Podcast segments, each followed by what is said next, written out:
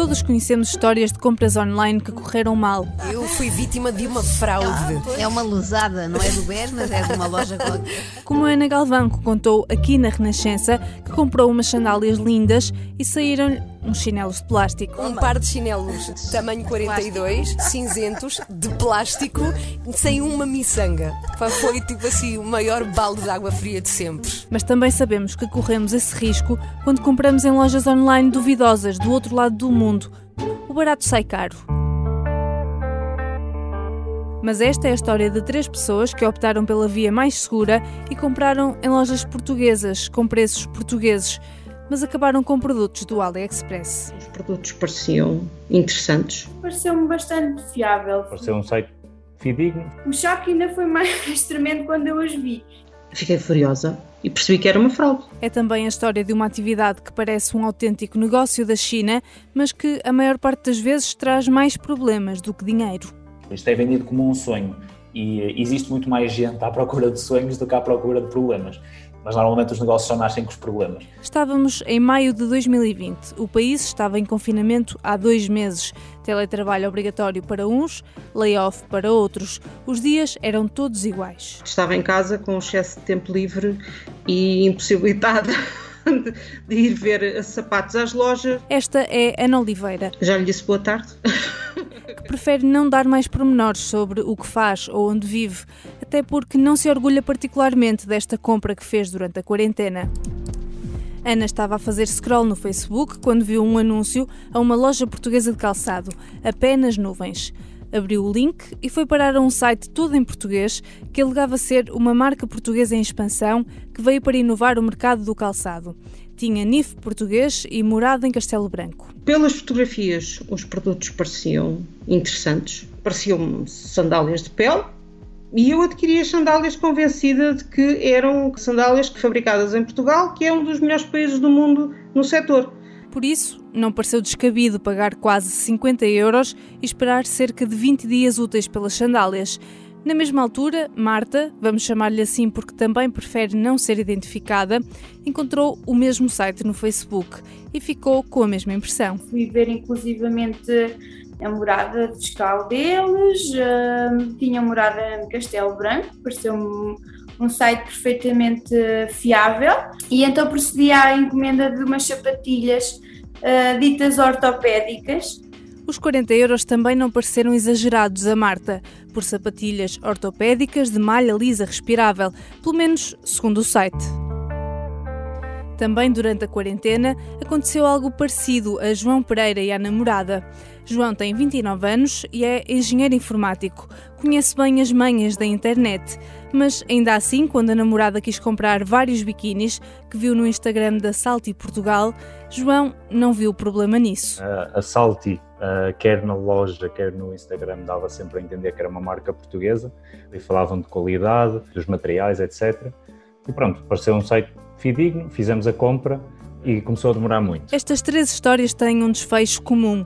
Depois de um longo tempo de espera, bem superior ao já longo prazo que os sites indicavam, os produtos chegaram, mas as expectativas ficaram defraudadas.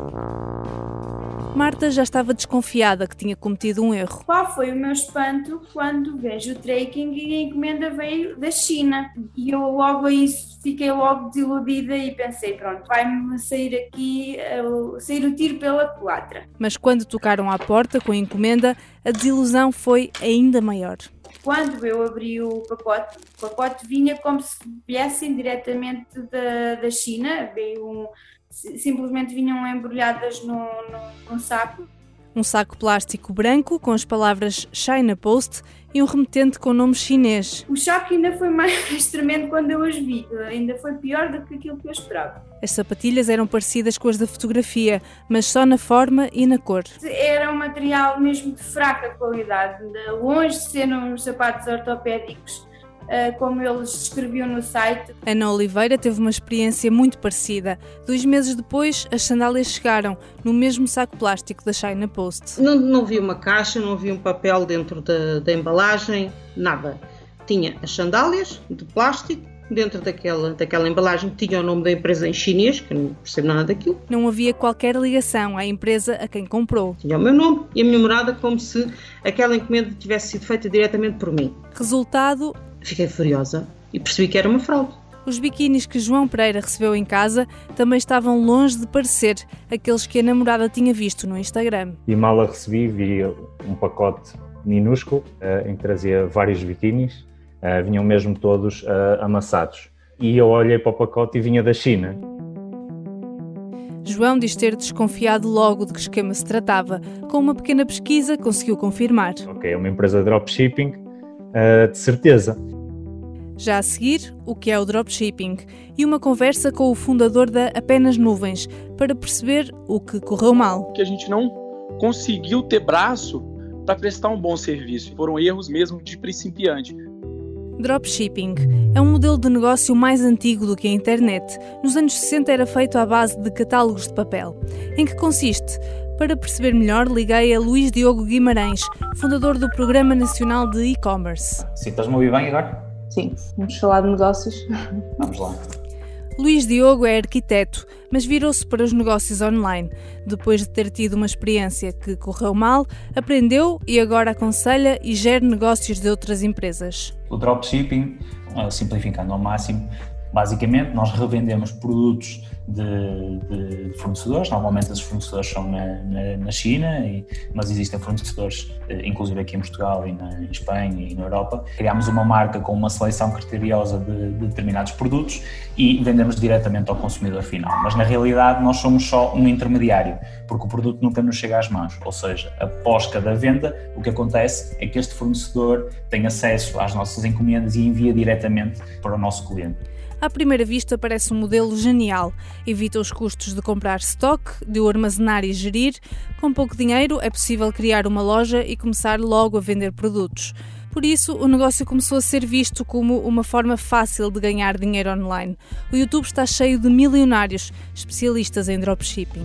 Cada vez mais eu estou mais próspero, muito mais por conta do, do dropshipping. Os mesmos milionários fizeram centenas de tutoriais e cursos online sobre como montar um negócio destes. Esse é um vídeo tutorial completo onde eu ensino do absoluto zero a criar uma loja de dropshipping na Shopify e começar 2020 com o pé direito. Há muitas formas de o fazer, mas a maioria dos empreendedores cria uma página em plataformas como a Shopify, uma espécie de WordPress para lojas online. Depois escolhem os produtos e automaticamente puxam-nos do AliExpress e lojas semelhantes para o seu site. Aqui no AliExpress, eu vi esse produto aqui, achei legal, simplesmente clico no botão e ele joga o produto já para minha loja. Escolhem um preço, Eu costumo colocar 300% em cima do valor do produto, dependendo do valor que estão pedindo no mercado. e depois o trabalho está no marketing dos produtos e gestão de encomendas. Parece uma troca comercial normal, comprar mais barato para vender mais caro. Mas no caso do dropshipping há uma diferença. Além da concorrência ser enorme, o mesmo produto está disponível por um quinto do preço em sites como AliExpress ou a Wish, as lojas muitas vezes concorrem com o próprio fornecedor. Ou seja, se a página for suficientemente transparente, o cliente vai perceber que no site ao lado pode comprar o mesmo produto por um preço muito mais baixo. Ainda assim, faz sentido investir num negócio assim? Fiz esta pergunta ao Luís Diogo Guimarães, que diz que uma loja não se limita a vender coisas. Uma marca tem uma proposta de valor, ou seja, se eu quisesse só comprar aquele objeto, enquanto objeto, eu consigo facilmente encontrar aquele fornecedor e comprá-lo ou no AliExpress ou no Alibaba. Mas se as marcas trabalharem o espírito de comunidade e o produto for só um veículo para que, para que isso aconteça, é legítimo eles imputarem esse valor acrescentado. Luís dá um exemplo extremo. É como, por exemplo, a Tiffany vende um clipe a 1900 euros. Não há nenhuma justificação no produto em específico em si, que é um clipe, okay, que basicamente serve para juntar duas folhas, não há nenhuma objetividade para aquilo valer 2 mil euros. O que vale 2 mil euros é todo, a proposta de valor que está intrínseca naquela marca em específico. Ainda assim, não é fácil criar uma Tiffany ou qualquer outra marca que seja uma comunidade exclusiva. Luís Diogo assume que o dropshipping não é o melhor modelo para fazer isto. Aliás, a maior parte das vezes corre mal. O dropshipping tem uma desvantagem clara na minha, na minha ótica, que é nós não controlamos a experiência do consumidor. E, e a verdade é que não só o dropshipping, mas todos os negócios e todos os negócios na esfera digital têm que se preocupar muito com a retenção. Ou seja, a capacidade de vender duas vezes ao mesmo cliente. E essa é a maior dificuldade do dropshipping, que é normalmente a venda só acontece uma vez porque a experiência de compra não é agradável. Com tantas fragilidades que resultam muitas vezes em defraudar o consumidor, o dropshipping é uma atividade legal em Portugal? Perguntei ao advogado Martim Bouza Serrano, da CCA Law, que sabe tudo sobre as leis do e-commerce. Estou. Bem, como é que eu posso ajudar? Ele diz que pode ser e também pode não ser. O dropshipping em si não é automaticamente ilegal. Uh, pode haver comportamento de operadores que fazem vendas por dropshipping que não são transparentes e aí sim podem gerar ilegalidades. O advogado Ricardo Henriques, da Abreu Advogados, concorda. Se uh, os termos e condições uh, que são apresentados no site uh, forem suficientemente claros em relação a todo o processo de compra e venda, em princípio será possível fazê-lo. É possível, mas não é fácil. Para criar uma loja online em Portugal é preciso cumprir uma longa lista de leis. Ricardo Henriques diz quais. Toda a legislação relacionada com a contratação à distância, com o comércio online, a defesa do consumidor, as garantias de venda de bens de consumo, eh, as leis de proteção de dados, eh, as cláusulas contratuais gerais, enfim, eh, as reclamações. Lá se vai a teoria do dinheiro fácil. Será que ainda assim o dropshipping compensa em Portugal? Vamos então aos casos concretos. As duas clientes da Apenas Nuvens com quem falamos, Ana e Marta, conseguiram reaver o dinheiro depois de muitas reclamações. Ou seja, a empresa acabou por cumprir com as obrigações legais, mas não se livra das críticas que inundaram as redes sociais nos últimos meses. Ainda assim, será que consegue sobreviver? Falei com João Mafra, fundador da Dax Commerce, a empresa unipessoal por detrás da Apenas Nuvens. João criou a empresa em Portugal a 21 de março de 2020. Entretanto, abriu site, páginas de Facebook e Instagram, dirigidas tanto ao público português como ao brasileiro. Depois de alguma insistência, aceitou falar comigo ao telefone. Estou sim, Inês? João, olá. Olá, tudo bem? João Mafra tem 24 anos, estudou gestão na Universidade da Beira Interior. Pelo sotaque você pode ver que eu sou brasileiro, mas já moro em Portugal há algum tempo e estudei aí. Depois de uma experiência de dois anos a trabalhar em e-commerce na Alemanha, decidiu abrir uma empresa em Portugal. A gente é o chamado brand maker. A gente cria a marca, a gente valida a marca e a intenção é amadurecer a marca bastante para que a gente possa registrá-la no mundo físico, por exemplo. A ideia inicial não era ir buscar produtos lá fora. A gente tentou levantar o interesse de fornecedores portugueses e eu cheguei aí em Famalicão, em distribuição de calçados e senti uma certa uma barreira de do fornecedor português para esse meio digital. Não sei se foi uma certa desconfiança. Então, João virou-se para o estrangeiro. A gente fechou esse, essa mesma proposta com um fornecedor americano, que ele tem fábrica em Seattle e em Xangai. A entrega num prazo normal estava assegurada. Na teoria. Ele mandaria da fábrica de Xangai por Luxemburgo e chegaria em 12 dias úteis em Portugal. Mas as coisas começaram logo a correr mal com a pandemia, eles tiveram de achar um novo método de envio, porque essa estava, né, ela estava travada por causa do, da, das questões portuárias e alfandegárias ali, que ela estava com dificuldade de envio e estava atrasando. Então, teve mudanças durante o processo de envio.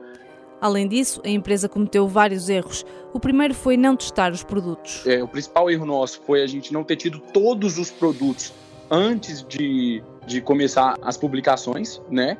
E quando ele chegou, a gente não gostou do produto, mas daí já tinha vendido uma certa quantidade. Questionei João Mafra se as informações que hoje aparecem no site estavam lá desde o início. O início do, do site, quando ele começou a rodar marketing, ele ainda não estava totalmente para, parametrizado dentro das normas da ASAI. Então a gente recebeu é, a notificação e fez todas as mudanças para deixar na norma. A gente tem essa diferença por causa disso, foram erros mesmo de principiante.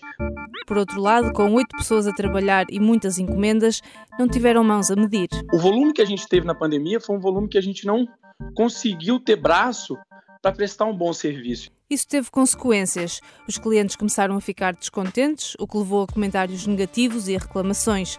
O Portal da Queixa, que é apenas um site onde as pessoas podem reclamar em público, sem qualquer valor legal, teve 52 reclamações. Ainda assim, o fundador da Apenas Nuvens garante a taxa de devoluções é baixa. É, o percentual de devoluções ele foi até abaixo da média do e-commerce. porque hoje a média do e-commerce geral é 5%. A gente está em 3,2% na Penas Nuvens. Depois desta primeira experiência, que não correu como esperava, a Dax Commerce decidiu investir noutro modelo. A gente pretende melhorar muito, a gente pretende ser uma empresa com foco no cliente, que foi uma coisa que por falta de mão, né, por falta de braço mesmo, de quantidade de gente, a gente não conseguiu fazer muito bem esse trabalho. E a gente está recebendo mentoria para o projeto do Marketplace que eu, que eu estou te falando, que é o principal projeto nosso hoje. E agora a gente quer ir com mais credibilidade, com mais nome e já com a plataforma pronta. João está confiante que desta vez é que é. E eu espero eu ter a oportunidade de, de fazer uma entrevista, quem sabe daqui a um tempo, mas para falar o quanto que a gente evoluiu enquanto, enquanto plataforma de e-commerce. Isso sim que eu espero te falar com você novamente.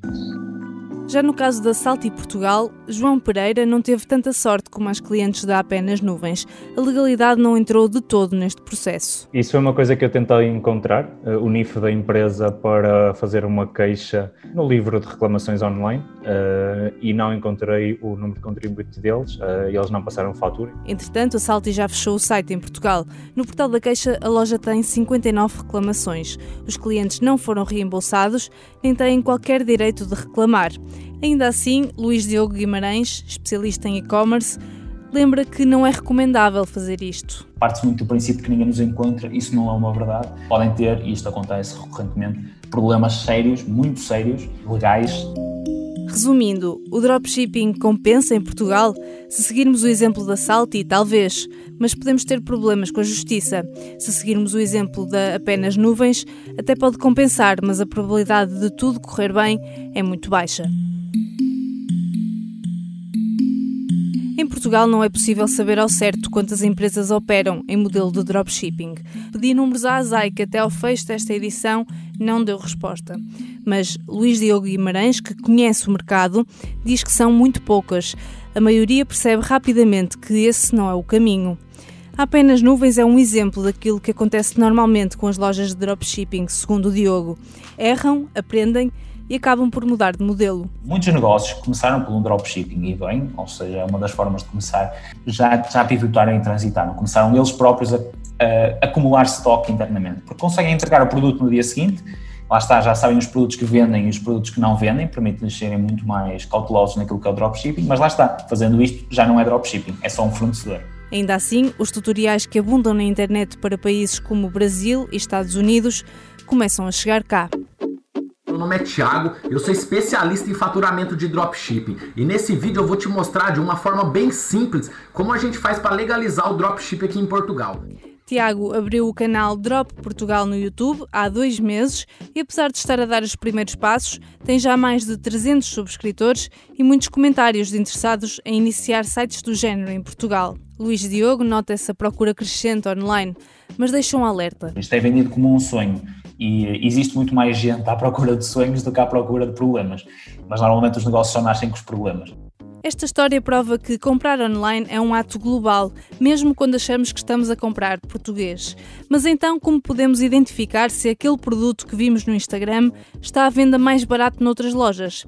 Para isso, o nosso maior aliado é o Google. Muitas destas lojas usam as fotos originais do fornecedor para publicitar o produto, sem qualquer edição, o que significa que aquelas imagens estão disponíveis em centenas de sites em toda a internet. Há uma técnica muito fácil para descobrir se aquele produto é ou não original da loja. Clicar com o botão direito do rato em cima da imagem do produto e clicar em Pesquisar imagem no Google. Se a pesquisa devolver centenas de resultados de lojas em todo o mundo, com o mesmo produto a preços mais baixos, o mais provável é estar perante uma loja de dropshipping. Há outros indícios, como o prazo de entrega longo. Os termos e condições do site, para quem tiver paciência para ler, também deixam várias pistas. Por isso, já sabe, compra online, mas tenha ainda mais cuidado com o que compra e onde compra.